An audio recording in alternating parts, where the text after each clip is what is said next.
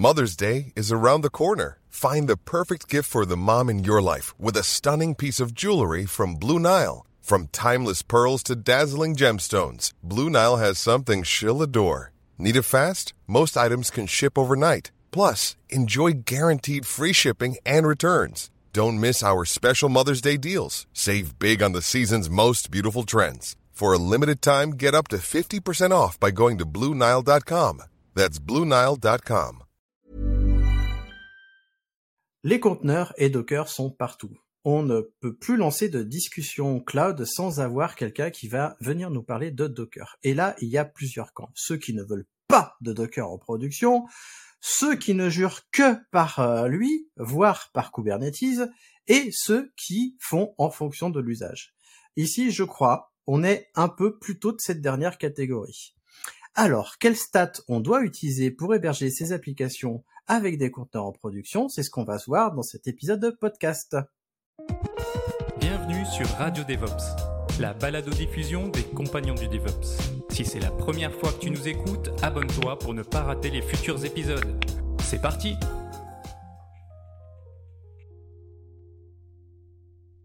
Bienvenue à toi, cher compagnon, dans ce nouvel épisode de Radio DevOps, ton émission de vulgarisation cloud DevOps mensuelle. Alors, tu l'auras compris avec mon introduction, aujourd'hui on va parler des stacks de production quand on veut faire du conteneur. Et pour en parler avec moi, j'ai Nicolas. Bonsoir Nicolas. Salut tout le monde. Et j'ai aussi Damir. Bonsoir Damir. Salutations à toutes et tous. Et j'en profite pour rappeler ce que je ne fais pas à chaque épisode à mon grand dame, que si tu veux en savoir un peu plus sur nous trois, on a chacun euh, eu une interview que tu peux aller écouter dans les épisodes de podcast. Il y a les liens sinon dans la description, dans chaque euh, dans les crédits, tu auras euh, chaque personne avec ses liens et y compris son épisode de podcast, tu en sauras plus sur nous. Alors, qui dit conteneur dit déjà savoir pourquoi est-ce qu'on veut faire euh, du conteneur Pourquoi est-ce qu'on veut conteneuriser une application euh, C'est euh, la première question qu'on va se poser avant même de partir dans les stacks. Alors, qui veut bien commencer de pourquoi est-ce qu'on pourrait avoir envie de conteneuriser Bah Nicolas, je t'en prie, vas-y. Eh ben, déjà, le premier truc, c'est parce que c'est à la mode. donc, c'était un petit troll parce que maintenant, c'est plus vraiment une histoire de mode, mais maintenant, tout le monde en fait plus ou moins. Euh, donc pourquoi? Bah, Parce que c'est plus facilement répétable. Euh, donc vous construisez votre conteneur Docker et normalement vous devez le construire de la même manière à chaque fois que vous le construisez et vous pouvez le déployer à chaque fois de la même manière puisque vous prenez la même image et la même image avec les mêmes paramètres doit avoir le même résultat.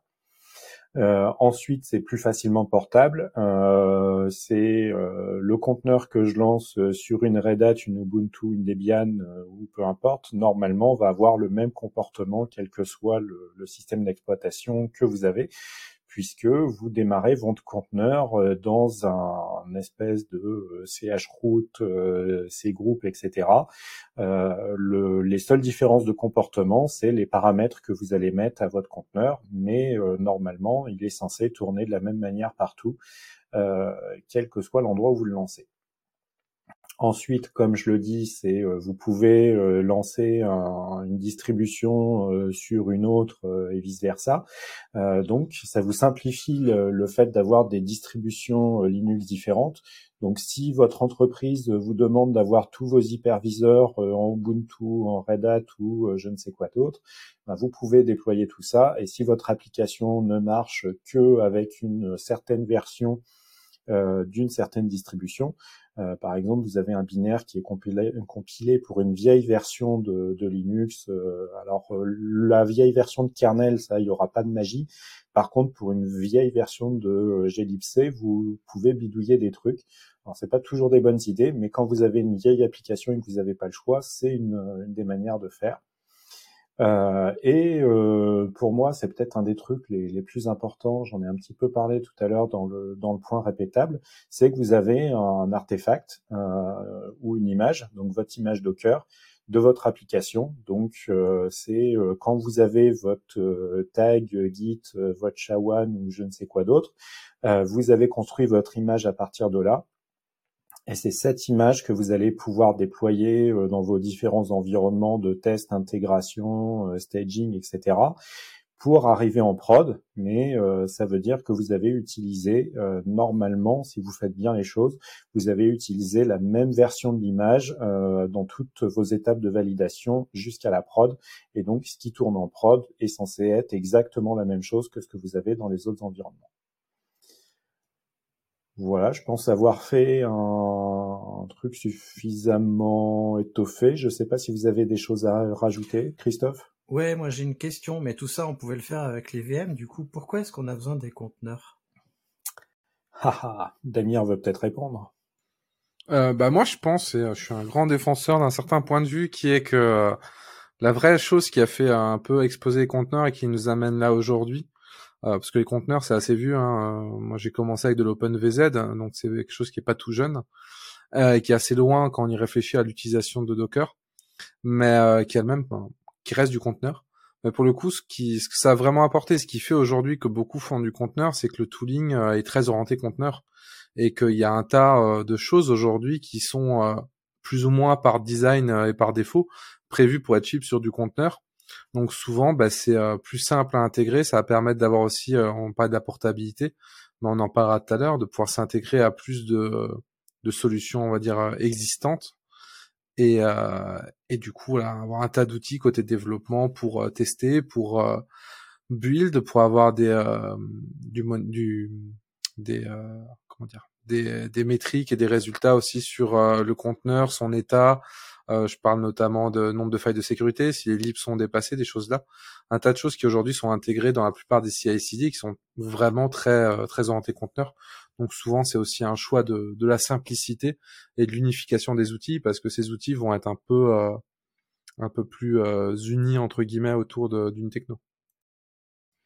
Moi, j'ajouterais, en plus de la simplicité, comme tu l'as dit, il y a la légèreté la légèreté en effet pour manipuler des environnements de conteneurs. Quand on construit une image de conteneur, c'est plus léger que de construire une image de VM. Quand on lance une image de conteneur, c'est plus léger euh, que faire une machine virtuelle, parce qu'un conteneur, ce n'est pas une machine virtuelle, on va pas émuler tout le matériel, on va juste partager le noyau euh, et avec des processus isolés. Et pour moi, il y a un avantage aussi euh, au conteneur, c'est comme il est plus léger, on va pouvoir mutualiser euh, soit des VM, soit carrément des machines physiques euh, avec tout un tas d'applications conteneurisées. Euh, parce que si on met des applications dans des VM, ça marche très bien, mais du coup, il y a le coût induit de la VM qui va nous permettre de moins mutualiser les choses. Et en fait, mmh. chacun, que ce soit la VM ou le conteneur, a des cas d'usage un peu différents, je trouve. et en fonction de ce qu'on veut faire, on peut aller vers la VM ou vers le conteneur. Si on veut de la légèreté et de l'isolation, moi j'irais vers, vers le conteneur. Si on veut un peu plus de, de sécurité et surtout faire des choses un peu particulières, on peut aller vers la VM. Euh, Nicolas? Oui, alors euh, pour compléter un petit peu ce que vous avez dit, euh, je vais donner l'autre côté de la lorgnette par rapport à ce que disait Damir. Pour moi, c'est c'est surtout le, le, fait de vouloir cloisonner les applications donc au-delà des VM, c'est euh, au sein d'une même application, vous avez euh, un Redis, une base de données, euh, votre serveur d'application, puis maintenant vous avez tellement de microservices que vous avez plein d'applications qui tournent au sein d'une même VM avant la conteneurisation, et on voulait segmenter tout ça. Donc on a inventé les conteneurs qui nous permettaient de bien cloisonner tout ça à l'époque où les conteneurs euh, sont arrivés, tu parlais d'OpenVZ, euh, il y a eu quelques ancêtres avant, mais bon, en gros, c'était des CH routes améliorés. Ça permettait d'avoir une VM à pas cher, entre guillemets.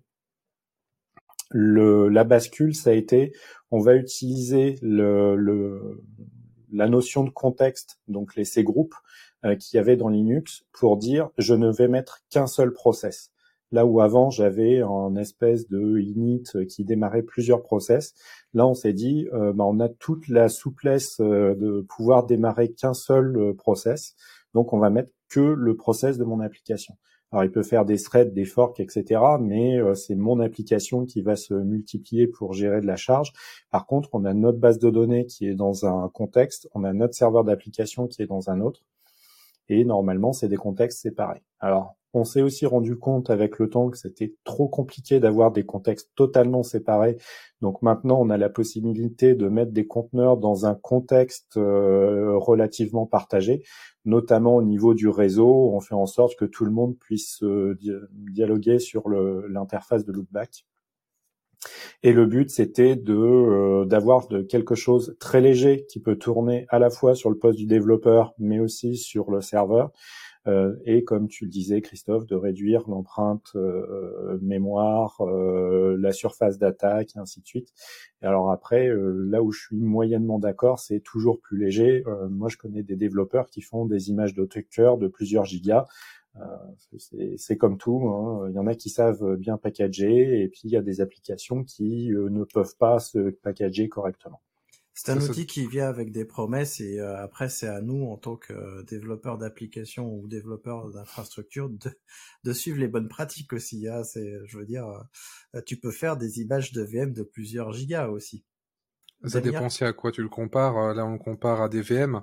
Euh, à vrai dire, souvent dans l'utilisation qui en est faite, ça serait plus comparable à du package euh, du coup de distribution, qui est en soi plus léger vu qu'on n'a pas toute cette couche entre guillemets euh, d'images en plus.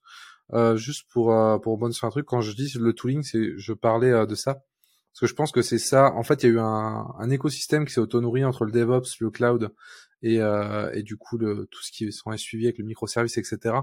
C'est vraiment le tooling qui a fait exploser le conteneur dans le sens où isoler des process dans des conteneurs, comme tu dis, on savait faire depuis longtemps avec CHRoot, etc. Mais ça restait quand même souvent du bricolage, il n'y a pas un workflow bien complet, pas de bonnes pratiques. Et en fait, je pense que Docker arrive au bon moment pour tout standardiser, dire nous on a une vision des choses, ça se fait comme ça, c'est comme tu le dis, un process dans un conteneur, euh, ça se gère comme ça, il y aura des images, il y aura des surcharges d'images, et je pense que c'est tout ça, plus le DevOps en même temps qui a explosé, etc., qui a fait que ça arrivait avec la bonne solution au bon moment, avec une guideline qui est relativement claire. Ah, clairement, euh, ça, enfin, ça a vraiment chamboulé euh, l'état d'esprit. Hein. Je veux dire, euh, la, simplicité de créer et de lancer des conteneurs, c'était sans commune mesure. Et l'autre aspect, c'est aussi la partie support pour un développeur qui va fournir un artefact de sa solution.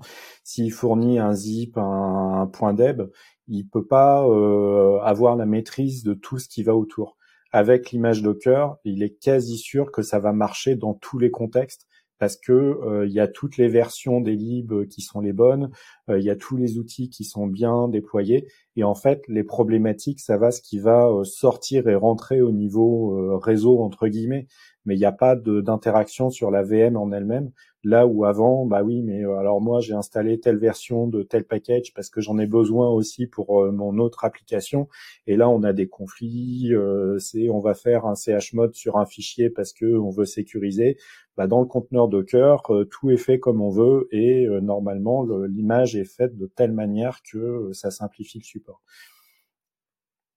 ce que tu veux dire en fait, c'est que ton application, elle arrive dans un conteneur avec son contexte d'exécution en plus. Et donc ça, c'est vrai que ça nous assure que l'application va être installée euh, comme on comme on le souhaite et pas euh, une version avec telle euh, telle version de tel lib sur le poste du développeur, ce sera une autre version sur sur la prod. En théorie, tout a été pensé pour que ce soit le même flux euh, de, du poste de dev par tous les environnements jusqu'à la production. Et c'est vrai qu'il y a un truc dont j'ai oublié de parler, mais si on respecte bien les 12 factors, donc euh, je crois qu'on en avait déjà parlé, on pourra remettre le lien dans les notes de l'épisode. Euh, mais en fait, si vous respectez bien tous ces facteurs-là, Docker va parfaitement répondre à votre cas d'usage parce que euh, une fois que vous avez terminé l'exécution de votre process, vous mettez l'image à la poubelle puisque tout ce qui a euh, besoin d'être stocké est stocké dans quelque chose de non volatile, mais pas sur la VM en tant que tel. Vous avez de l'object storage, vous avez de la base de données, vous avez des choses comme ça, mais le contexte d'exécution, vous pouvez le brûler à la fin de votre utilisation, vous en redémarrez un nouveau et vous redémarrez sur quelque chose de propre.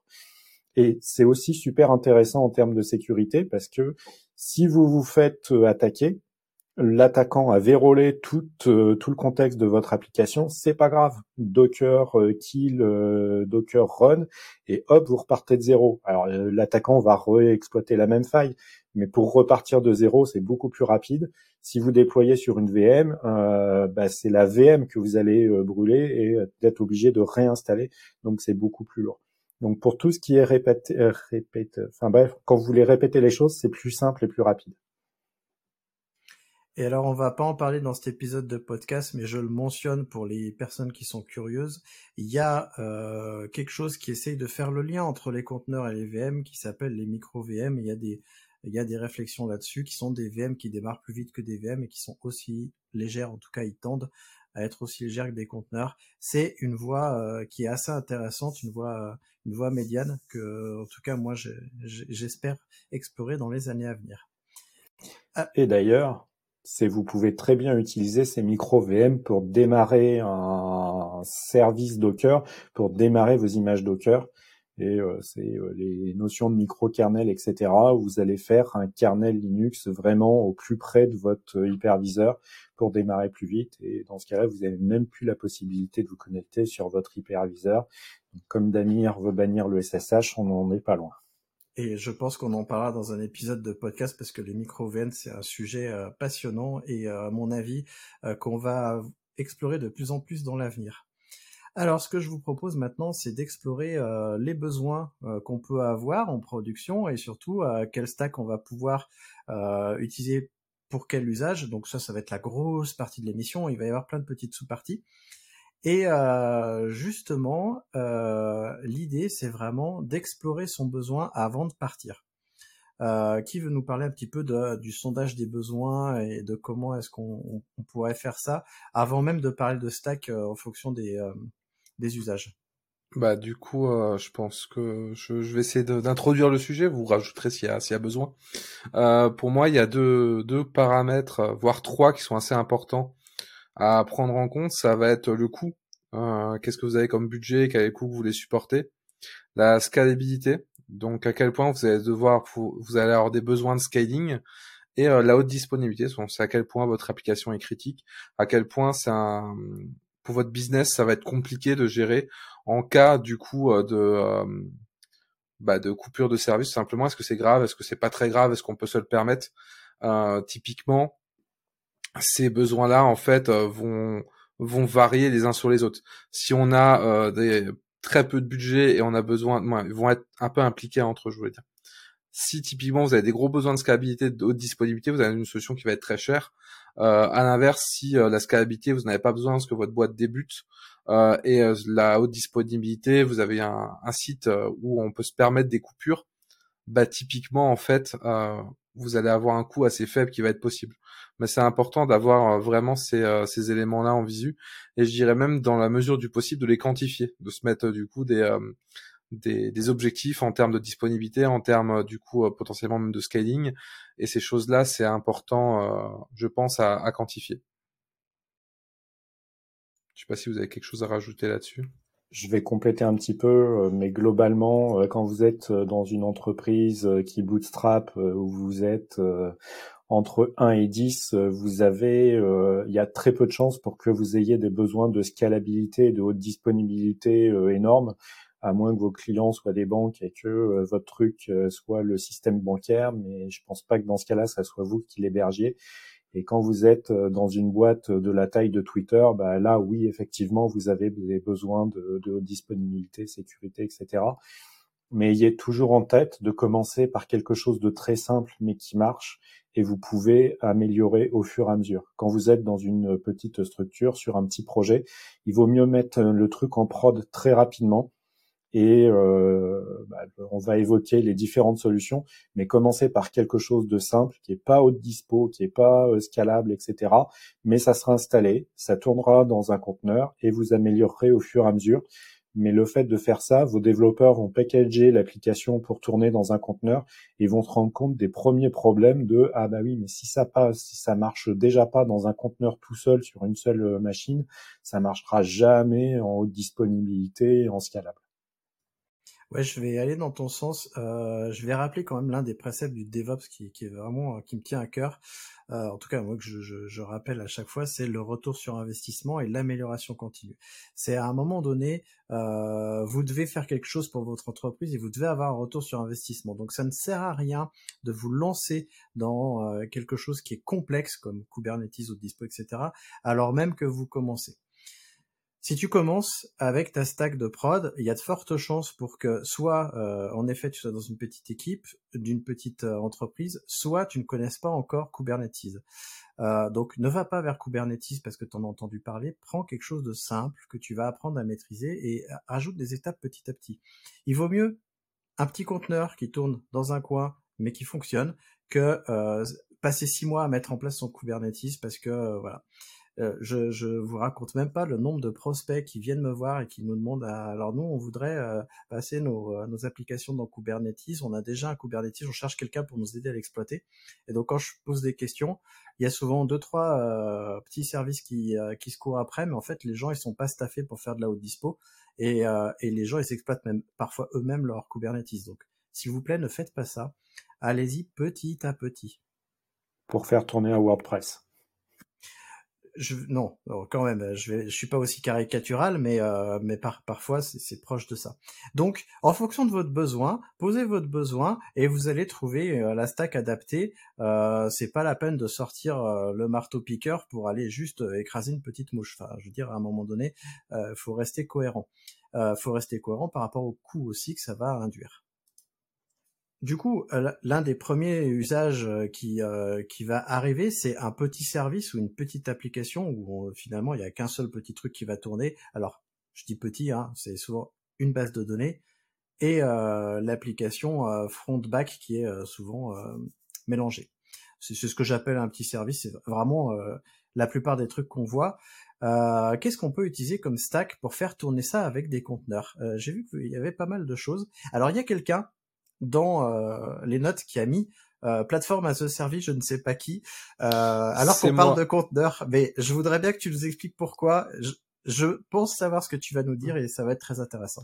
Alors c'est c'est pour le coup c'est bien moi et dans plateforme as a service en fait je classe le CAS parce que pour moi le CAS c'est une sous-catégorie du plateforme as a services et euh, pourquoi j'ai mis parce que c'est plus générique? Parce que comme tu le disais juste avant pour toutes les parties, en fait, quand on a une application, en général, on a une base de données, on va avoir des, des datas quelque part.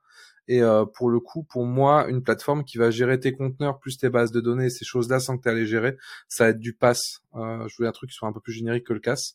Donc pour moi, ça c'est la meilleure solution euh, quand on a un petit service, parce que euh, bah, vous avez pas le si vous avez pas peu de moyens, vous avez une petite équipe, vous aurez dans tous les cas pas le temps de gérer gérer un serveur, ou si vous allez gérer le serveur, il y a pire, vous allez le faire mal, donc vous allez mal configurer la sécurité, vous n'allez pas faire les mises à jour. Un jour, vous allez vous faire pound votre SSH parce que vous utilisez encore SSH. Euh, dans le petit troll. Et euh, du coup, bah, qu'est-ce qui va arriver? Votre application va se faire sauter, euh, va sauter aussi dessus parce qu'elle reste sur le conteneur. Donc pour moi, faut c'est pas c'est pas une un défaut entre guillemets ou quelque chose de mal d'aller sur du pass. Si on reconnaît qu'on n'a pas les moyens pour l'instant d'investir, on veut faire un test, comme on a dit, on commence petit. Bah vous allez sur des solutions qui existent. Il y en a chez les gros cloud fournisseurs, il y en a aussi chez du Scalway. Vous pouvez aller sur du Clever Cloud, vous pouvez aller sur plein de plein de fournisseurs qui vont vous fournir des solutions comme ça et des solutions même des fois très basiques. Ou si vous n'avez pas d'ops, vous vous en sortir. Clever Cloud typiquement vous n'avez pas besoin d'avoir un ops pour euh, pour avoir une première solution et ça peut être un très très bon début avant de réfléchir à plus en fonction de vos besoins. Ouais, alors je prends la, balle au bon justement parce que je vais aller dans ton sens. C'est très très bien euh, que tu aies parlé du pass parce que pour moi, c'est la première question que tu dois te poser, c'est est-ce que j'ai besoin des conteneurs? Est-ce que j'ai besoin d'exploiter ma solution? Euh, Si en effet tu débutes un projet et que c'est une application, pense à la plateforme as a service. Euh, pense au fait que toi, euh, t'as pas d'ops dans ton équipe, t'as que des devs ou t'es tout seul, t'es que un dev, et donc du coup, aller dans une plateforme as a service, aller dans un pass, c'est l'assurance, bah finalement que quelqu'un va gérer l'infrastructure pour toi et toi tu vas te concentrer sur ton euh, sur ton code. Souvent, euh, on a entendu parler d'Heroku, mais Clever Cloud ou Scalingo, ça marche très très bien en France. Tu prends ton code, tu fais un git push souvent, et puis eux, ils sont capables d'analyser ton code et de savoir ce qui va être lancé derrière, ou alors tu vas le compléter avec un petit, un petit euh, justement un, petit fichier de config en disant bah voilà moi ma base de données c'est ça ça ça, et lui il se débrouille pour le lancer. et toi, t'as rien à gérer. T'as même pas besoin de faire ton image de conteneur. Et ils vont même en faire une image Docker à ta place, puisque très souvent, ils déploient ça dans du Docker. Oui, souvent, ils utilisent en plus euh, BuildKit, mais euh, euh, on va, on va peut-être pas en parler. Moi, je voudrais parler justement euh, du Container as a Service, du CAS. Euh, et alors, euh, je, alors moi, c'est pas une solution que j'ai utilisée. Je sais pas si vous, si vous l'avez utilisée, mais je sais qu'il y a plein de fournisseurs qui proposent ça où tu leur fournis une image de conteneur et eux ils se débrouillent pour la faire tourner euh, n'importe où en fait et euh, c'est pas ton problème. Eux ils te fournissent le réseau et toi tu fournis l'image de conteneur. Notamment donc chez Scalway que je connais beaucoup, ils ont ce qu'ils appellent le serverless conteneur. C'est une solution où tu leur fournis une image de conteneur et eux ils se débrouillent pour la faire tourner dans les euh, dans les règles de l'art. Sauf que toi, tu as à gérer ton serveur, mais euh, je sais que tous les autres cloud providers ont ce genre de choses. Est-ce que vous avez déjà utilisé ça, vous, est-ce que ça vaut le coup? Moi, je l'avais utilisé euh, très rapidement sur une petite infra, mais c'était plus, on avait des, on avait des jobs un peu compliqués à l'époque, il n'y avait pas trop de conteneurs en production. Donc du coup, on avait des jobs qui étaient compliqués dans le sens où elles avaient des dépendances, c'était des petits programmes qui tournaient dedans, et on les a mis dans des conteneurs, et c'était ce qu'il y avait de mieux euh, pour le coup euh, de faire tourner ça. Ça lançait une exec du conteneur, euh, ça faisait ce qu'il fallait, et puis le conteneur a été, détruit, ça relançait. C'était plus simple que gérer une machine avec juste des crons qui à chaque fois, qui se retrouvait avec une machine avec 200 dépendances et que ça a d'installer. Et moi jamais, mais j'expliquerai un petit peu plus tard pourquoi. Après, on n'est pas des profils euh, qui utilisons ce genre de, de solutions aussi. Il faut dire qu'on est des ops, donc nous, on intervient plutôt après dans la chaîne. Euh, là, c'est plutôt vraiment pour euh, des équipes de développement. Euh, tu me piques mon discours. Ah, excuse-moi, excuse-moi. Après, il y a une autre, il y a une autre justement solution quand on a un petit service. C'est on prend une VM ou on prend un, un serveur et on va installer un, directement soit un conteneur, soit un Docker Compose euh, puisqu'on peut avoir plusieurs euh, plusieurs services et euh, lui il va s'occuper de tout lancer et comme il n'y a qu'un seul service sur la machine, bah, le port 80, 80 et 443, ils vont rediriger vers le conteneur. C'est franchement, c'est une solution qui marche très bien. Je sais pas vous si vous l'avez utilisé. Euh... Je l'utilise toujours euh, pour des petits services euh, qui tournent de manière unitaire sur sur des clients qui n'ont pas besoin de beaucoup plus qu'une seule machine. Euh, ça permet de redéployer rapidement le service, euh, de euh, le kill, restart, faire les mises à jour, etc. Mais en fait, ce que je voulais dire en conclusion de ces trois solutions-là, c'est aussi réfléchissez à ce que vous avez déjà en place, parce que et surtout des compétences que vous avez en interne. Parce que là, autour de la table, que nous on parte sur sur un casse, euh, ça va coûter plus cher, il va falloir qu'on apprenne à se servir du truc. Euh, bon, euh, même si Damir t'en a fait un peu plus, moi je partirai jamais sur un casse parce que ça me coûterait moins cher de prendre un serveur dédié que j'ai déjà probablement, et puis de rajouter un nouveau conteneur et puis de le remettre dans mon infrastructure déjà existante. Et si vous avez un administrateur système dans votre équipe, partez pas forcément sur du pass. Euh, par contre, si c'est euh, un langage qu'il n'a jamais déployé, euh, étudier la solution passe parce que héberger un nouveau langage, c'est c'est pas forcément aussi trivial que juste faire un apt-get install Ruby, Python, Java, je sais pas quoi. Il peut y avoir des spécificités et vous pouvez vous retrouver avec des problèmes de perf hallucinants. Moi, j'ai vu des applications qui étaient hyper lentes euh, dans un conteneur Docker et euh, qui tournaient à une vitesse incroyable sur de l'Heroku. Donc, euh, vous pouvez avoir des surprises. Utilisez ce que vous maîtrisez le mieux. C'est, pour moi, c'est mon meilleur conseil, c'est utiliser ce que vous maîtrisez. Après, regarde aussi d'où vous partez, parce que tu dis si on a un ops, ça dépend aussi, bah du coup, de d'où on part. Moi, typiquement, le cas où je l'ai utilisé, c'était un client du coup, quand j'étais en prestation, c'était un client où j'étais pas, je suis pas chez lui très longtemps. Euh, il avait pas beaucoup, je crois qu'il avait pas d'ops dans un team. Il avait un dev qui était un peu touche à tout, mais sans plus. C'était, c'était le plus adapté pour le long terme en fait, pour gérer les mises à jour et les choses comme ça. C'est, faut, faut pas oublier que si jamais vous partez sur un serveur, faut prévoir aussi pas que le conteneur. Si vous en avez pas encore, va falloir prévoir la gestion du serveur, les mises à jour et les choses là. C'est des choses qui se, qu'il faut penser en amont en fait pour pas, pour pas être surpris ou pas se retrouver avec des mauvaises surprises. qu'est-ce qui va se passer le jour où vous serez plus là pour euh, gérer ça? C'est est-ce que on recrute une personne pour vous remplacer ou est-ce qu'on recrute une personne pour gérer du pass? Oui, c'est là justement où euh, le le CAS ou le serverless conteneur euh, peut intervenir où on a juste à gérer notre conteneur et pas l'environnement qui fait tourner le conteneur. C'est super intéressant en effet euh, parce qu'il faut en effet gérer la machine qui fait tourner les conteneurs aussi. Il faut pas l'oublier ça. C'est souvent un, point euh, d'achoppement. Et encore une fois, c'est répétable. Donc ce qui tourne dans votre pass euh, potentiel, enfin dans votre casse, ça peut tourner sur votre serveur, et ce qui tourne dans votre serveur peut probablement tourner dans un casse. Oui, puisque là on est sur le sur le, cas où on a un seul serveur avec quelques conteneurs qui tournent dessus.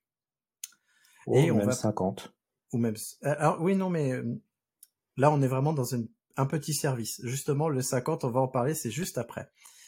Euh, mais avant, je te rappelle, si tu apprécies ce podcast et que tu veux t'assurer qu'il continue, qui tu veux, tu veux être sûr qu'on continue à, te parler de ces sujets passionnants, le meilleur moyen, c'est de nous soutenir avec un petit don, si tu en as envie ou les moyens. Euh, tu as toutes les infos sur soutenir.compagnon-devops.fr et ça nous fera plaisir et ça nous aidera à payer les divers services qu'on utilise.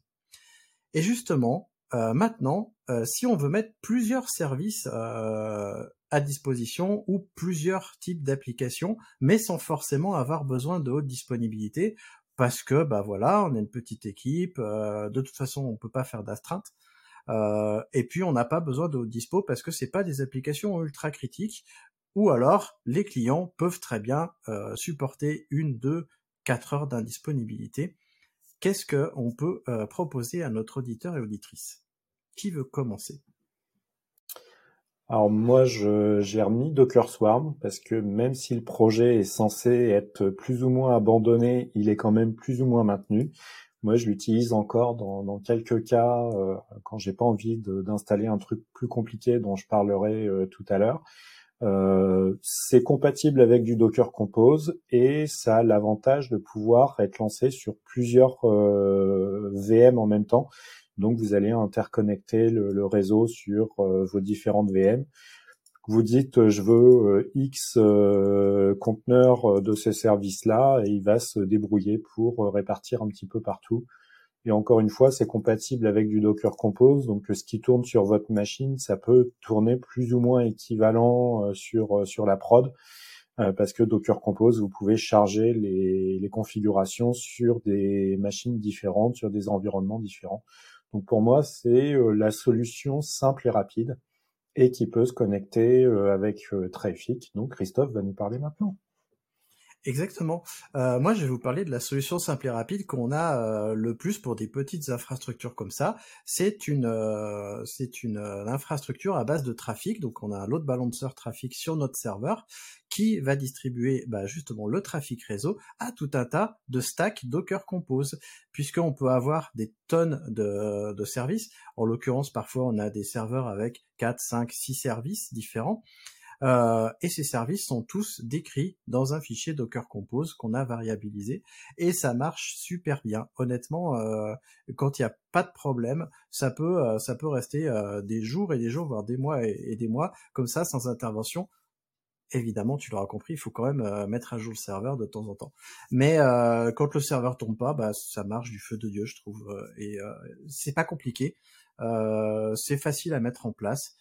Surtout qu'en plus, si on utilise un peu en cible, on peut déployer tout ça avec en cible et puis bah voilà, il n'y a même pas besoin de s'embêter. Les déploiements, ils sont hyper rapides. Je ne sais pas si vous vous utilisez des, euh, stacks comme ça aussi euh, aussi simples et rapides à mettre en place. Pour le coup, pas trop. En général, j'ai pas vraiment de cas. Des petits cas, j'en ai pas trop, pour être honnête. Euh. Ça fait longtemps que j'en ai pas rencontré. Bah nous on a des petits clients euh, qui, euh, qui ont justement euh, besoin de ces, ces, petits cas, donc on en a quelques-uns notamment. Damir, tu veux nous parler justement d'un, je, moi je l'ai pas testé comme ça, mais d'un concurrent à Docker et Docker Compose. Oui, de Podman. Alors Podman, on le connaît pour run du coup des conteneurs, mais on peut aussi run plusieurs conteneurs en fait en disant des, des charts euh, qui ressemblent fortement à celles de Kubernetes. Elles sont censées être compatibles, mais euh, je je les appliquerai pas, on va dire, sans modification, mais ça peut être justement un premier pas aussi vers l'ouverture, après vers du cube euh, ou autre chose. Mais en tout cas, c'est possible de le faire aussi avec Podman. Je rajouterais aussi qu'on n'a pas reparlé dans ce point, mais c'est tout à fait possible de rester sur du pass en fait, ou du CAS, comme on préfère l'appeler. dans les cas-là, on peut tout à fait rester, se dire que ça nous convient très bien et, et attendre un peu avant de, passer à autre chose. Oui, évidemment, on l'a pas dit, mais qui peut le plus peut le moins, euh, qui peut le moins peut le plus. Euh, mais du coup, si on a un service qui tourne sur euh, du pass, si on veut héberger plusieurs services, on peut aller faire plusieurs passes, il n'y a pas de problème. Là, c'est vraiment, euh, bon, en tout cas, la stack que je vous ai proposée, et euh, vous pouvez, je pense, utiliser Trafic avec Podman, et c'est un truc vers lequel j'aimerais moi aller, euh, parce que Podman en plus a, des intérêts par rapport à Docker, notamment sur le fait que on peut lancer des conteneurs non privilégiés, et donc ça, c'est vachement bien. et ben en fait, ça y est, je suis perdu. au secours, venez à mon aide. Mon Dieu, mon Dieu. Ce qu'on peut dire aussi, c'est qu'on peut euh, avancer pas à pas.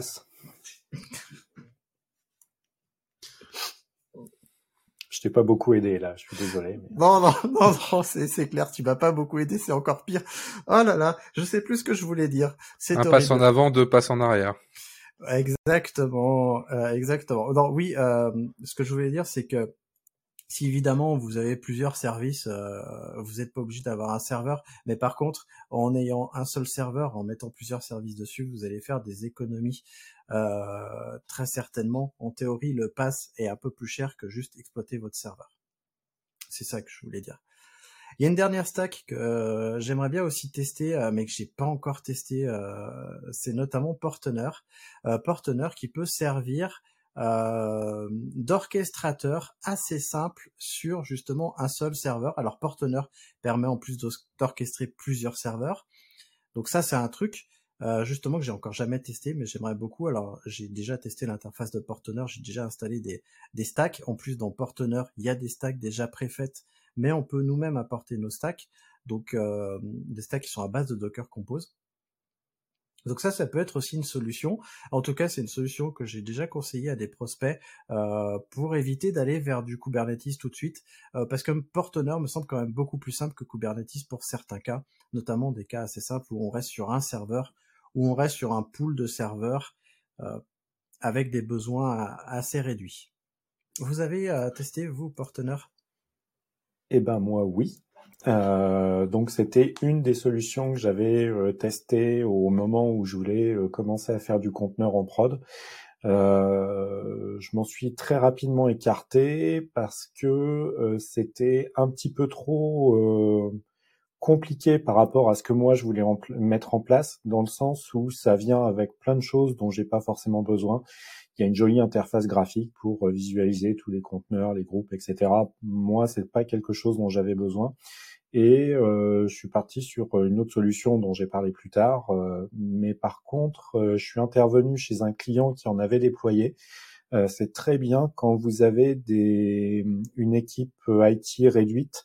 ça peut être installé de manière quand même suffisamment sécurisée pour pouvoir être mis sur Internet. ça permet aux gens de commencer à jouer avec des conteneurs quand ils n'ont pas forcément les compétences. Euh, je pense notamment à des gens qui ont administré des Windows. Euh, ils sont pas forcément à l'aise sous Linux avec de la ligne de commande.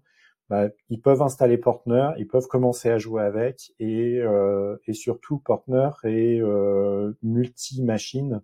Vous pouvez monter des clusters assez facilement. Et derrière, je crois que c'est du cluster swarm qui va vous mettre en place. Donc c'est effectivement une bonne solution pour des gens qui maîtrisent pas trop la partie système si vous êtes un administrateur euh, système aguerri de euh, Linux euh, et que vous êtes un petit peu à l'aise avec du Docker, regardez plutôt d'autres solutions. Ouais, je suis pas forcément d'accord avec toi parce que moi c'est c'est un partenaire, j'aimerais bien l'ajouter sur ma stack trafic Docker Compose pour justement avoir ne serait-ce que l'interface graphique pour observer ce qui se passe euh, sur mon serveur justement avoir mes beaux euh, mes beaux graphiques etc parce qu'en effet je peux aller me connecter sur mon serveur en SSH teste pas d'alire faire un htop ou je ne sais quoi euh, ou, faire un ps-aef etc avec je ne sais quoi mais Porteneur permet d'avoir une interface graphique qui, mine de rien, même si on a des ops, euh, c'est quand même bien de voir ce qui se passe graphiquement. Euh, donc, je me dis que ça peut compléter la stack précédente euh, sans forcément la remplacer. Je vais te parler d'un autre truc vachement mieux pour faire ça. Ah, d'accord. Bon. Ouais, ouais, ça s'appelle le monitoring Grafana, non? Alors, ah, on parle pas de la Je même sors. chose, mais, euh, mais euh, Damir, toi, Porteneur, Aussi. est-ce que tu as utilisé? Ah, Non, j'ai pas utilisé pour le coup. euh, J'ai l'impression que ça peut être pas mal pour faire de l'agrégation de plusieurs solutions quand on commence à avoir un peu de choses euh, gauche à droite et avoir un dashboard unique pour savoir un peu ce qui tourne et où ça tourne surtout. Euh, mais au-delà de ça, euh, moi, je me suis juste arrêté, on va dire, au... la description de la solution, deux trois, deux trois screenshots, mais j'ai pas, j'ai pas testé.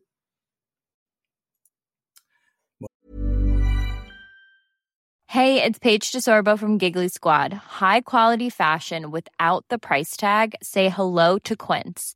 I'm snagging high-end essentials like cozy cashmere sweaters, sleek leather jackets, fine jewelry, and so much more. With Quince being 50 to 80% less than similar brands.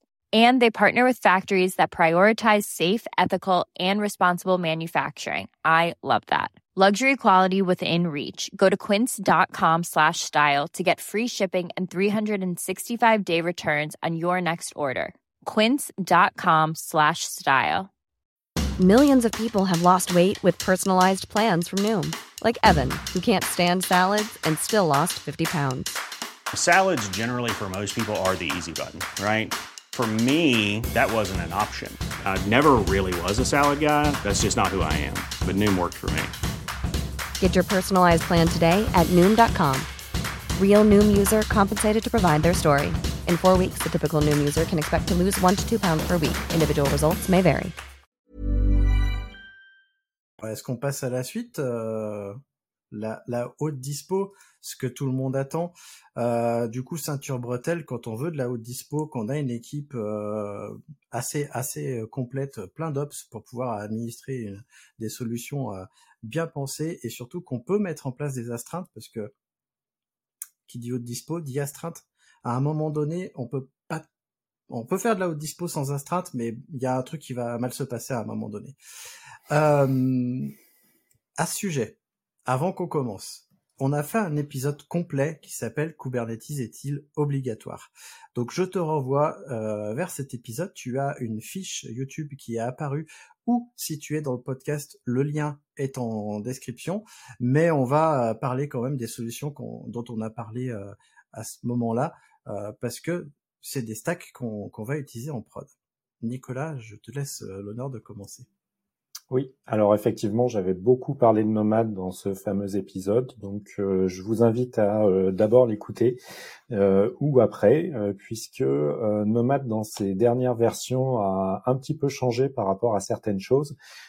Quand on voulait faire du Nomad euh, sérieusement, il fallait mettre un consul pour faire du service discovery et il fallait un Vault pour gérer les secrets. Mais en fait, dans une euh, des versions toutes récentes de Nomad, on n'a plus besoin de ces deux composants-là. C'est euh, Nomad, c'est faire un petit peu de service discovery. Alors de ce qu'il va déployer lui-même, euh, j'ai pas creusé peut-être qu'il sait faire un petit peu de service discovery à l'extérieur. Euh, et il sait aussi gérer des secrets pour aller mettre dans les services qui vont être déployés par Nomad. Donc euh, Nomad sait déployer autre chose que des conteneurs, mais aujourd'hui on parle de conteneurs. Donc moi je trouve que c'est une excellente solution parce qu'elle vous permet aussi de démarrer très simplement. Tout à l'heure on parlait de, de Portner. En fait, euh, moi c'est ce que j'utilise pour euh, remplacer Portner parce que Nomad fournit une interface pour voir la liste de tous les process entre guillemets gérés par euh, par Nomad. Donc on sait quels sont les services qui tournent sur la machine, euh, ceux euh, qu'on veut scaler ou pas. On a un joli clicodrome pour voir l'état des ressources de la machine. Maintenant, on a même l'état du cluster. Donc, euh, si on a un cluster d'une machine, ça marche aussi. On voit la, consom- la consommation CPU mémoire sur la machine, combien de conteneurs prennent quelle place, etc. Donc, c'est c'est une excellente solution pour euh, pouvoir démarrer. Et si vous démarrez avec du Nomad, vous avez la possibilité de monter en gamme puisque bah, vous pouvez monter des clusters nomades avec euh, des euh, centaines de machines pour faire de la haute dispo. Euh, ça va gérer les, les mises en prod, donc avec du blue green, du canary, du machin, etc. Et après, vous pourrez rajouter du consul pour faire des trucs plus sérieux niveau service discovery. Vous avez la possibilité d'augmenter la sécurité avec Consul Connect. vous avez la possibilité de mettre tous vos secrets dans un vault euh, qui va être bien sécurisé, etc. Et Nomad sait aller chercher tous ces secrets. Et euh, vous avez la possibilité de faire des trucs euh, vraiment très très bien dans tout l'écosystème HashiCorp, puisque tous ces outils-là dont j'ai parlé sont compatibles avec HashiCorp. Et si vous êtes fan de Terraform, bah, c'est encore mieux parce que vous pouvez faire un, alors je sais jamais comment ça s'appelle, le manifeste Terraform pour décrire votre service, euh, et ben il y a une ressource Nomad pour créer des euh, services dans Nomad. Donc euh, vous pouvez faire un Terraform apply pour déployer dans Nomad aussi, et ça c'est top. Ça, ça, veut dire que, alors si j'ai bien suivi, ton Nomad il peut remplacer ton porteneur, donc tu peux installer ton Nomad sur un serveur unique avec ta stack trafic Docker Compose, il va observer tout ce qui se passe même si c'est pas lui qui l'a installé, c'est ça? Non, pas du tout. Non, non. Ok. Ce que, ce que fait Porteneur, du coup, lui, pour le coup? Oui. Ok, mais par contre, ça devient une alternative euh, plus simple que Kubernetes pour démarrer sur de la haute dispo avec plusieurs euh, plusieurs serveurs. Euh, et le fait de pas avoir à déployer bah, justement un Vault et un et un masse consul et un consul, c'est quand même pas mal parce que euh, mine de rien, quand tu es une petite équipe, tu veux commencer la haute dispo, genre t'es quatre, tu peux faire des astreintes, tu veux commencer de la haute dispo, mais t'as d'autres trucs à faire. Tu peux te concentrer sur ton nomade d'abord, et puis euh, tu, tu te lances comme ça en fait. Mais les solutions HashiCorp ont toujours été plus simples que du Kubernetes. Oui, je... oh, comment ça troll ça commence déjà à troller. Euh, je vais pas dire du mal d'Achicorp, parce que ce sera jamais moi qui vais dire du mal d'Achicorp. Bah, ça m'encourage à aller tester Nomad et euh, vraiment euh, dans le détail. Je pense que on va aller faire un tour là-dessus. Mais sinon, si vous n'avez pas réussi à convaincre votre client, euh, peut-être que Christophe va vous parler d'une autre solution. Exactement, moi je vais vous parler de la solution dont on parle beaucoup, qui est euh, Kubernetes. Euh, Kubernetes Vanilla, Kubernetes euh, OpenShift, enfin Kubernetes, euh, c'est un orchestrateur de conteneurs. Ça veut dire que Kubernetes va être chargé de gérer les conteneurs qui vont tourner, de les répartir sur les diverses machines, puisque là on parle d'un ensemble de machines, un pool de machines, euh, 3, 4, 10, 20, 50. Et donc, vous allez envoyer vos, euh, vos services dans Kubernetes. Kubernetes va gérer vos services pour vous. Alors, va gérer vos services pour vous. C'est pas magique. Hein. À un moment donné, il va falloir quand même apprendre Kubernetes et ça ne se fait pas euh, rapidement. Euh, clairement, moi, pour apprendre Kubernetes, euh, j'ai mis plus de six mois. Euh, et c'était six mois à temps complet, en, en, lisant la doc. Donc c'est pas non plus trivial hein, Kubernetes, parce que en plus euh, si vous gérez vous-même votre Kubernetes, ce que je ne te conseille pas, prends un Kubernetes Manager si tu commences. Euh, il y a quand même des choses à rajouter parce que Kubernetes c'est un produit assez complexe. Euh, est-ce que vous voulez réagir sur Kubernetes? Parce que alors toi Nicolas non, mais Damir je sais que tu utilises aussi Kubernetes peut-être? Oui, pour le coup, ouais, j'utilise, je peux utiliser Nomad, mais Kubernetes, j'utilise pas mal. Et euh, c'est vrai que dans la plupart des cas, bah, prenez du manager. Euh, c'est pas forcément la peine de vous euh, de vous cramer la tête entre guillemets à gérer ça euh, vous-même. Ça va vous faire euh, perdre du temps. Et pour ces choses-là, c'est souvent plus efficace, on va dire, de de choisir une solution manager. Surtout que souvent, elles vont intégrer d'autres choses. Donc directement, je prends un exemple très simple. Vous allez souvent l'IAM qui va être totalement intégré. Vous allez avoir le scaling qui va être totalement intégré. Donc toutes ces choses-là donc pour moi, c'est euh, souvent un des meilleurs choix dans énormément de, de situations. Si vous devez le faire on-prem, euh, bah, prenez prenez le temps de monter en compétence dessus et faites-le bien. Mais prenez aussi, euh, on va dire, en considération que ça va vous coûter un gros investissement, pas forcément financier directement, mais en termes humains pour monter en compétence dessus et gérer ça. C'est une solution qui se défend. Kubernetes a pas mal d'avantages aussi notamment le fait d'être très extensible sur les CDR. Donc oui, ça fait maintenant une, paire d'années que j'utilise Kubernetes plus ou moins intensément. Euh, ce qui est intéressant déjà, c'est qu'aujourd'hui, on peut le dire un peu euh, sans trop se mouiller, c'est devenu un peu euh, un quasi standard de facto. Et on a beaucoup de solutions qui sont prévues pour Kubernetes et qui sont très orientées là-dessus. Pareil pour tout ce qui est ressources, que ce soit documentation, dashboard et tout ce qui s'ensuit. Donc je pense que là-dessus, c'est un écosystème qui est ultra riche. Peut-être des fois, on lui reproche limite d'être trop riche plutôt que l'inverse. si j'en crois les petits trolls autour du tableau de la CNCF qui tournent depuis quelque temps.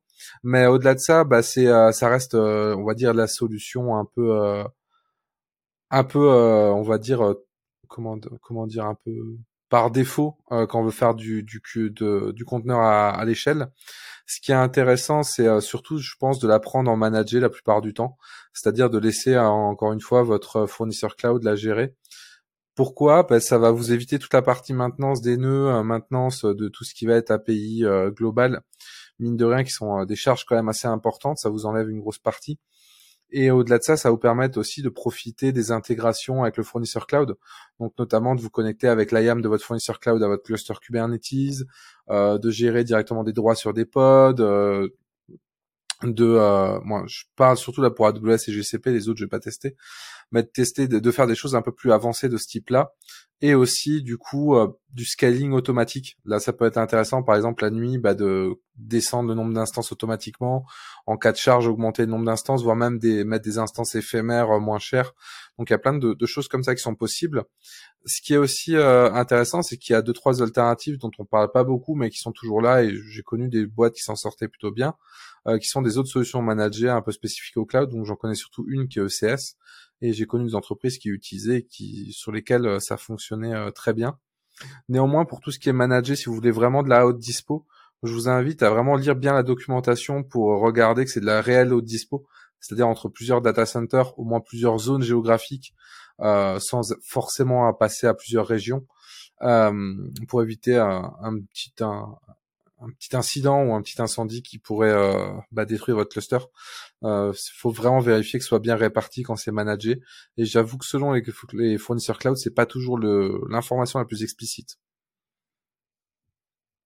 Oui, parce que euh, beaucoup ne le savent pas, mais beaucoup de ressources AWS, on pense qu'elles sont ultra haute dispo, mais par défaut, elles sont configurées dans une seule zone, donc au sein d'une seule région. Mais si cette zone-là euh, crame, euh, vous perdez le service. Euh, donc, regardez bien toutes les options pour configurer sur plusieurs zones et éventuellement sur plusieurs régions. Mais une région, on peut la perdre aussi. Un incendie en Californie et puis les trois zones crament. Alors je ne sais pas s'il y a des zones en Californie, mais bon, vous avez l'idée. S'il y a un tremblement de terre à un endroit, bah, vous perdez la région complète puisque les trois data centers sont quand même relativement proches pour pouvoir être impactés sur un gros incident géographique.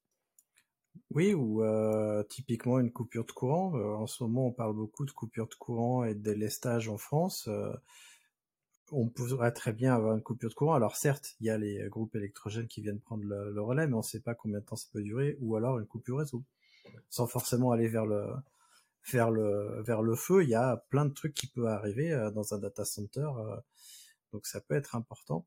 Moi, j'insiste. Ouais. Euh, juste pour rebondir, je, parlais de l'incendie d'OVH, que au-delà de l'incendie en soi, ce que ça nous a appris, c'est que ce que nous on pensait être très séparés pour des data centers était en réalité collés les uns aux autres. C'est pour ça que j'insiste là-dessus. Faites attention à la topologie réseau. AWS, on peut dire ce qu'on veut, en penser ce qu'on veut, mais c'est relativement clair. Une AZ, euh, même si, comme Nicolas l'a dit, c'est pas magique, il faut lire la doc, il y a des options à rajouter, des choses à configurer, et ça, faut vraiment, j'insiste, lisez la doc des, produits que vous utilisez. Mais euh, dans tous les cas, c'est assez clair. Deux AZ, c'est séparé d'un certain nombre de kilomètres, et ça constitue une région. Deux régions, c'est séparé d'un certain nombre de kilomètres. Et dans tous les cas, euh, je pense qu'il est relativement peu probable qu'une coupure de courant mette à mettre à, moi comment dire de coupe totalement une région en fait vu que c'est censé être sur des euh, des dépendances énergétiques qui sont très différentes hein, il y a peu de peu de raisons que ça arrive Et le jour où une région tombe totalement parce qu'il y a une guerre ou autre chose, on aura d'autres problèmes, je pense, la plupart du temps. Après, il y a des sociétés où c'est plus sensible. Et là encore, on en revient au point numéro un. En fonction de vos besoins, bah, vous allez pousser au maximum. Si jamais vous avez besoin de notre dispo, parce que vous êtes sur du bancaire, vous allez clairement avoir une structure qui va être bétonnée et qui va être redondée de partout. Si euh, demain vous avez une application qui vous permet, euh, je, sais pas moi, de, de gérer euh, des, des arrosoirs connectés pour arroser le jardin automatiquement, bah, c'est pas, vous n'avez pas besoin d'être sur 10 régions. Pour préciser très rapidement, normalement, un data center est connecté sur plusieurs sources d'énergie différentes le problème qu'il y a eu à Strasbourg, c'est que la partie qui a brûlé, c'était aussi la partie qui répartissait l'électricité des trois arrivées dans toutes les salles, il me semble. Et euh, j'insiste sur le fait que Kubernetes c'est un outil formidable. Hein. Moi j'aime beaucoup Kubernetes, mais c'est un outil complexe. Donc euh, si vous vous lancez dans Kubernetes, n'oubliez pas que encore une fois ce n'est pas magique. Il va vous falloir un temps d'apprentissage et surtout euh, Kubernetes tout seul, ça sert pas à grand chose puisqu'il y a des briques à mettre en plus. Euh, puisqu'il faut déployer dans Kubernetes vos applications. Donc il faut mettre de la, de la, du déploiement continu. Et là, il y a plein de solutions. Il faut gérer votre réseau. Euh, il faut gérer la supervision, etc., etc. Kubernetes, c'est bien, mais c'est une brique sur laquelle il va falloir rajouter euh, plein de choses. J'ai tendance à dire que c'est plutôt votre euh, fondation de votre future infrastructure. Et puis par contre, il va falloir ajouter plein de choses. Et si vous n'avez pas écouté l'interview que j'ai faite sur comment ça s'appelle la DevOps Stack, qui est quelque chose qui va se rajouter sur Kubernetes, qui va installer des applications, allez écouter cet épisode de podcast qui parle d'un outil open source qui va aller déployer pas mal d'outils en plus dans Kubernetes pour rendre vos Kubernetes un peu plus prod ready. Parce que si vous déployez un Kubernetes Vanilla, eh ben, vous serez content, mais vous pourrez pas encore aller en prod. Sinon, donnez-vous un moment pour euh, essayer les différentes solutions pour prototyper votre truc. Euh, par exemple, une journée pour Nomad et une semaine pour Kubernetes, et vous pourrez faire votre choix après. Au-delà du troll, c'est euh, essayer quand même de déployer rapidement votre application parce que tout le monde veut faire du Kubernetes, mais je pense qu'il y a assez peu de gens qui mesurent les implications que ça a euh, dans toute la chaîne de production entre le moment où vous développez votre application et où elle arrive en prod.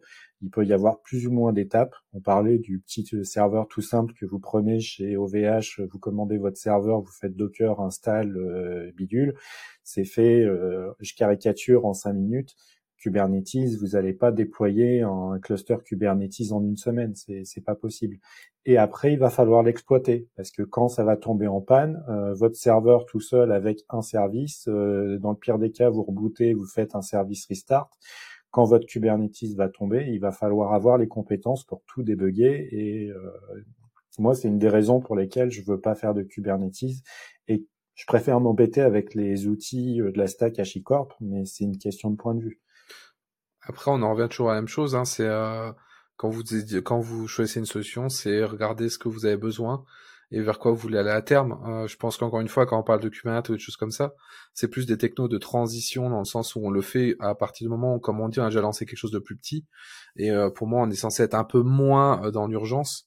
Et c'est le moment où c'est un choix bah, de société qui doit discuter notamment avec le CTO et des personnes qui sont responsables là-dessus pour savoir vers où elles veulent aller, vers quel type de fonctionnement.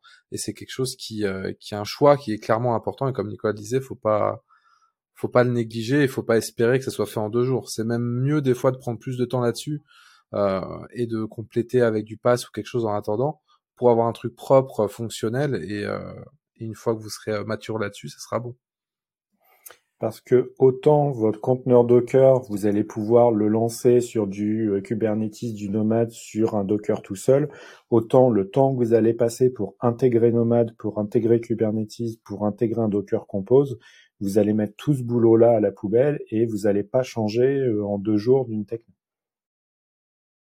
Ouais, et euh, j'ai l'avantage de Nomad et de Kubernetes, c'est que ce sont deux orchestrateurs de conteneurs euh, open source et libre. Euh, il y a des versions SaaS, mais il y a des versions open source et libre. Et pour moi, c'est des alternatives crédibles à du tout cloud et du tout service managé si vous voulez ne pas être marié à votre cloud provider. Si, si vous utilisez Kubernetes ou Nomad, L'intérêt, c'est que vous allez pouvoir migrer vers d'autres cloud providers euh, parce que vous utiliserez des briques libres. Si vous utilisez des services managés euh, pour aller dans le cloud, ce qui est une autre solution, mais c'est pas celle qu'on aborde aujourd'hui, mais c'est possible, vous serez en partie, en grande partie marié avec votre cloud provider parce que pour changer de cloud provider, il va falloir tout redévelopper. Alors si vous partez sur du Kubernetes ou du Nomad, eh ben, vous allez relancer un Kubernetes et un Nomad chez un autre cloud provider, vous allez faire transiter vos conteneurs, etc.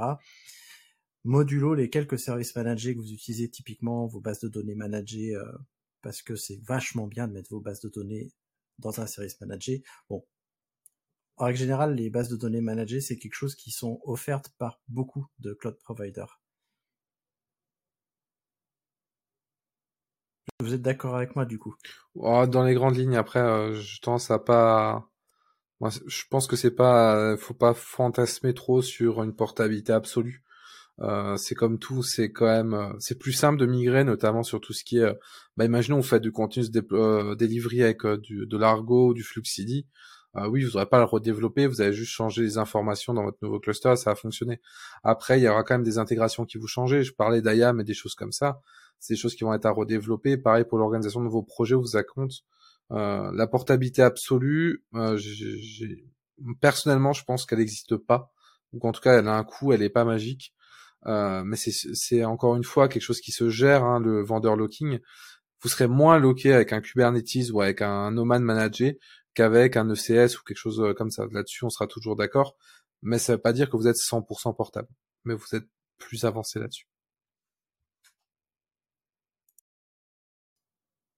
Eh ben merci. Euh, on va, euh, on va, enfin, on va parler de la construction des images et du build des images, puisque Nicolas voulait nous en toucher deux mots. Oui, puisque je me suis récemment cassé les dents avec ma nouvelle machine, donc je suis passé sur une architecture ARM puisque je suis le repossesseur d'un Apple M1. Et eh ben, je me suis rendu compte que les conteneurs Docker ultra portables étaient aussi ultra lents sur de l'ARM. Euh, notamment quand euh, j'ai voulu lancer un run deck, euh, donc il y a une grosse VM Java bien lourde qui met déjà plusieurs secondes à démarrer sur de l'Intel, sur de l'ARM, ça met encore plus de temps. Et donc là, je, je suis en train de me batailler sur le, la construction de ces images-là. Donc aujourd'hui, j'ai euh, deux types d'images que je construis. C'est euh, j'essaye de mettre euh, autant que possible la construction de toutes mes images dans une CI parce que je considère que tout ce qui est artefact doit être construit par une CI parce qu'il ne doit pas y avoir d'intervention humaine dans la construction d'un truc qui va être déployé. Parce que euh, si euh, ma machine crame, euh, si je quitte la société, le projet, etc., les images doivent pouvoir continuer à être construites sans moi. Donc ça, c'est le, premier truc. Euh, après, en local, euh, bah, aujourd'hui, il y a certaines images que je construis encore en local parce que euh, faire des images cross-platform, c'est encore plus facile en local. Je suis en train d'essayer de regarder comment le, le, faire dans une CI pour construire en même temps les deux cibles ARM et Intel et potentiellement peut-être d'autres plateformes sur la suite. Et après, il y a un autre euh, truc euh, qui me paraît euh, important à, à dire, c'est le la source que vous allez prendre pour construire votre image.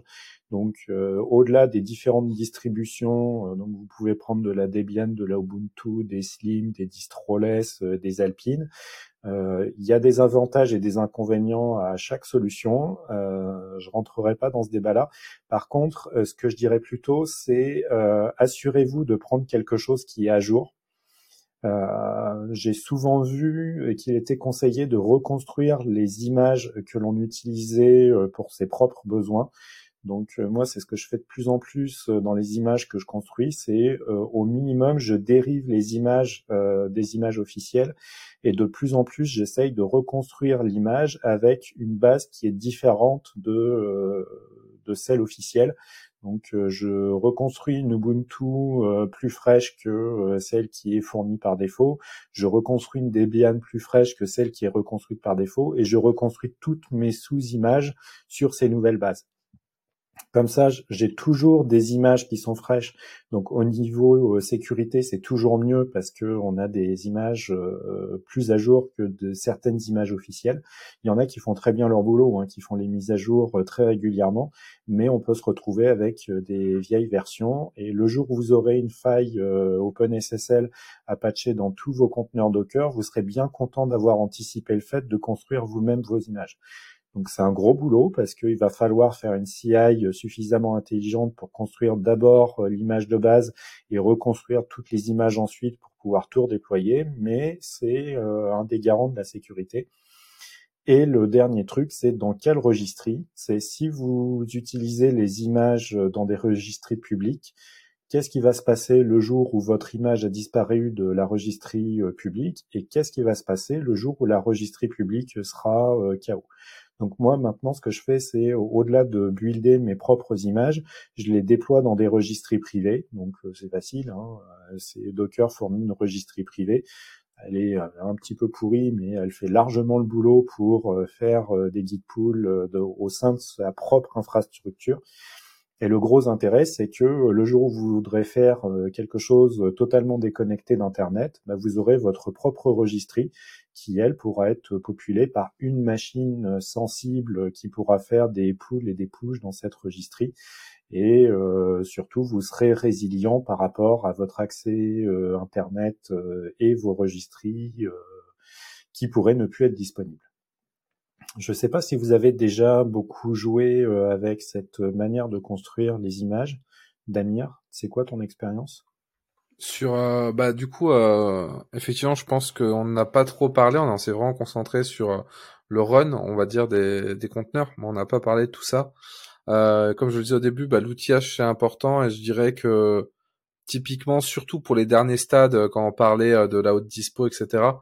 C'est quand votre entreprise commence à atteindre une certaine taille, en fait, vous pouvez pas faire sans CI/CD parce que du coup, construire les images, en fait, en faire en local, ça peut dépanner, mais au bout d'un moment, il faut les faire euh, dans une chaîne, que ce soit automatisé, que ça permette aussi d'avoir des tags qui sont propres et qui sont correspondants à Git et à votre workflow euh, complet, euh, qui puissent être déployés euh, automatiquement, dans, potentiellement dans des environnements de test.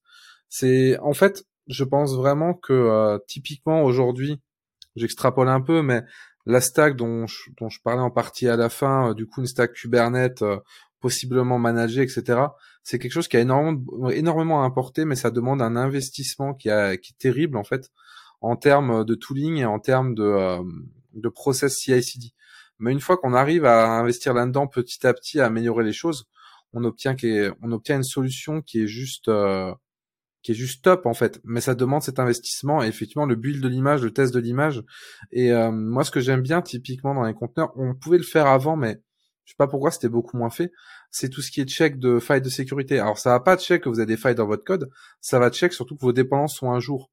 Et ça, typiquement, pour moi, c'est des choses euh, qui sont aujourd'hui beaucoup plus naturelles qu'à une époque, où vous pouvez remonter ça sur un dashboard et ça peut être remonté euh, possiblement si les développeurs, euh, tous les deux semaines, euh, quand ils ont fini leur sprint, peut être intéressant qu'ils remontent et ils disent là, on a une critical, on va la corriger, etc. Mais j'insiste là-dessus, il faut vraiment tout automatiser sur du conteneur. Et euh, quand vous pensez à l'achat, et ce que tu disais, c'est, euh, c'est quelque chose d'important, euh, on pense des fois à dire, ouais, mon cluster, il est haut dispo, je suis sur cinq régions et tout.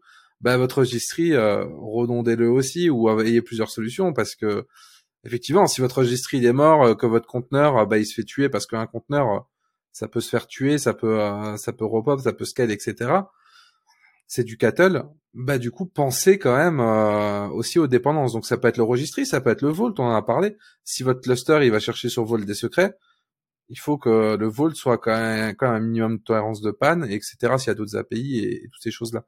Donc euh, non, je te rejoins totalement. Faut automatiser un maximum. Faites, euh, faites de la CD. Aujourd'hui, il y a beaucoup de templates. Faire des images Docker, c'est un des trucs entre guillemets les plus basiques, souvent dans, les CI.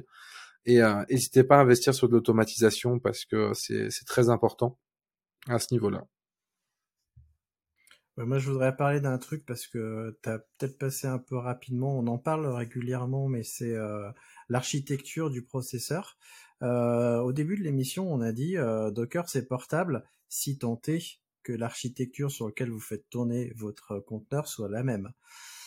Si vous construisez une image de conteneur sur euh, de l'AMD64, il faut idéalement que le serveur qui va le faire tourner soit un serveur en AMD64. Si vous voulez faire tourner ça sur du l'ARM, qui a un autre jeu d'instructions qui est complètement différent, vous allez avoir des problèmes, comme a priori ce que tu as eu, mais je ne sais pas si c'est lié à ça ou, quoi.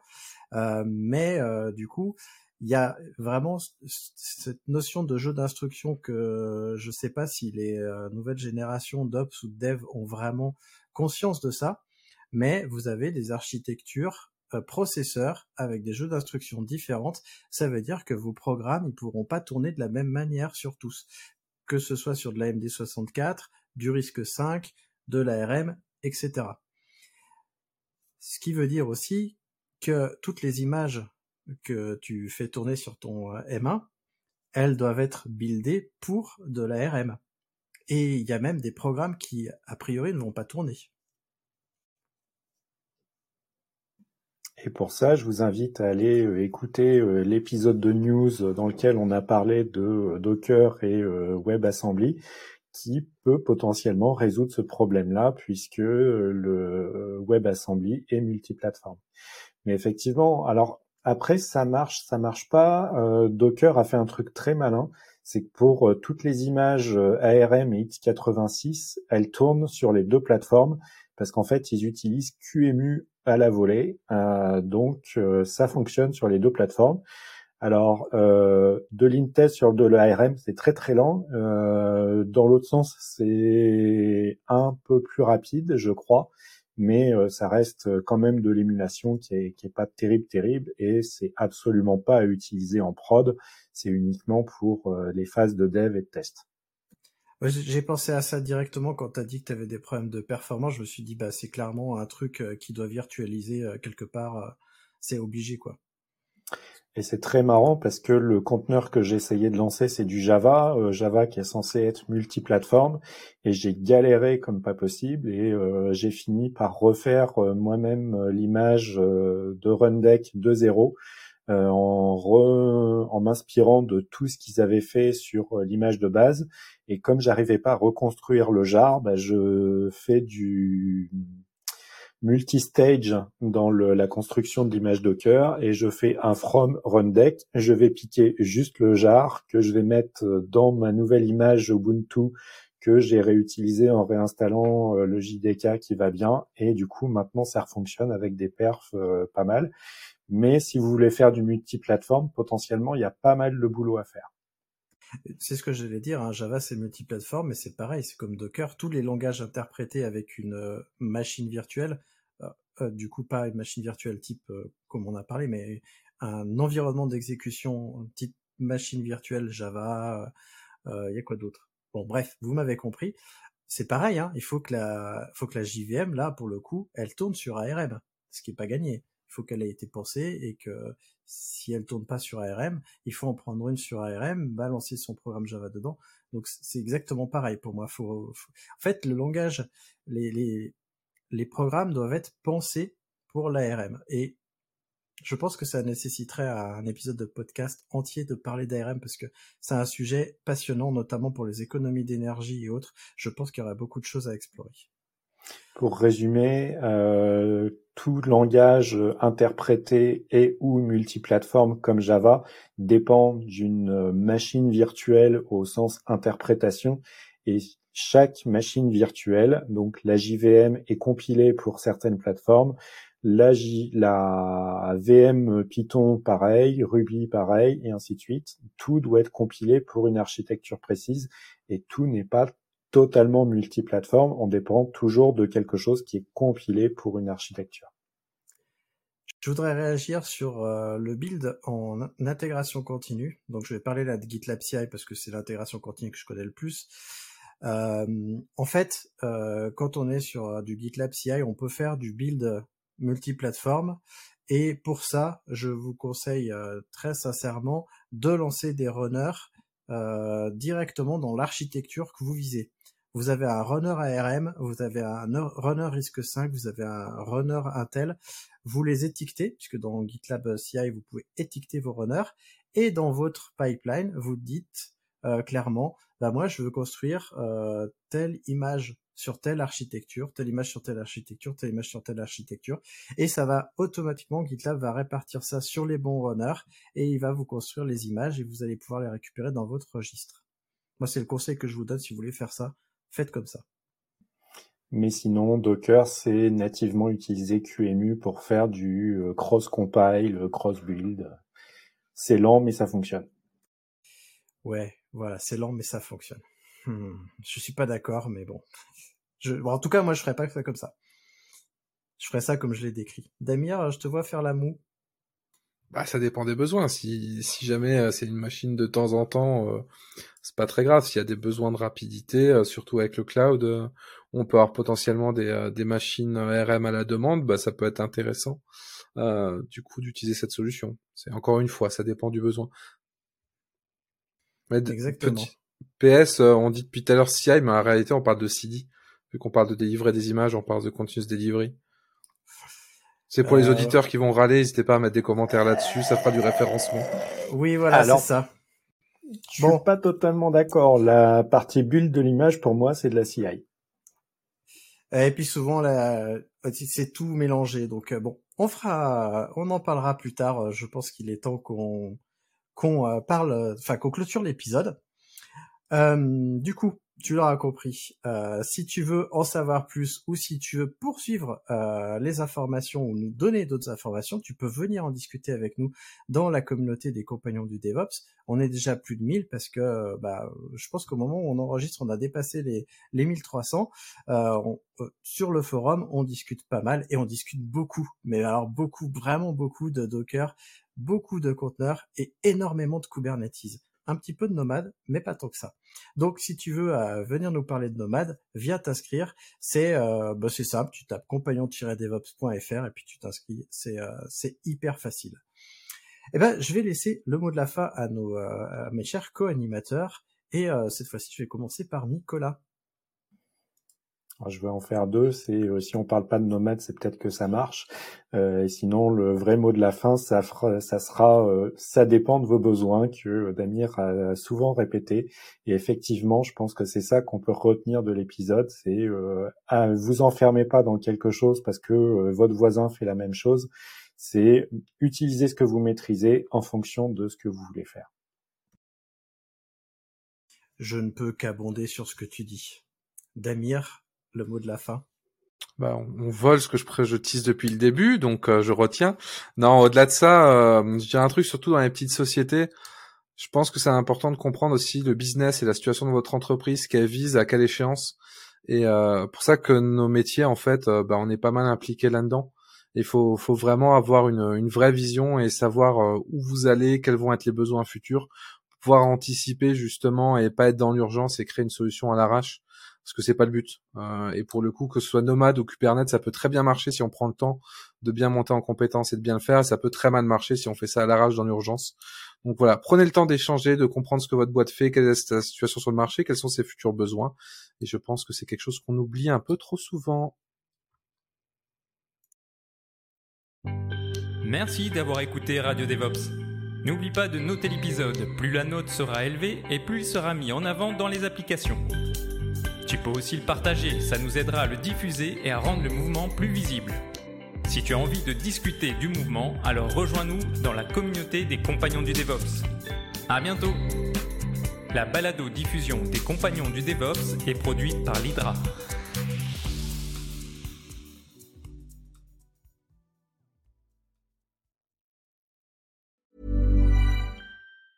Hi, I'm Daniel, founder of Pretty Litter. Did you know cats tend to hide symptoms of sickness and pain? I learned this the hard way after losing my cat, Gingy. So I created Pretty Litter, a health monitoring litter that helps detect early signs of illness by changing colors, saving you money and potentially your cat's life. Pretty Litter is veterinarian developed, and it's the easiest way to keep tabs on your fur baby's health right at home. Go to prettylitter.com and use code ACAST for 20% off your first order and a free cat toy. Terms and conditions apply. See site for details.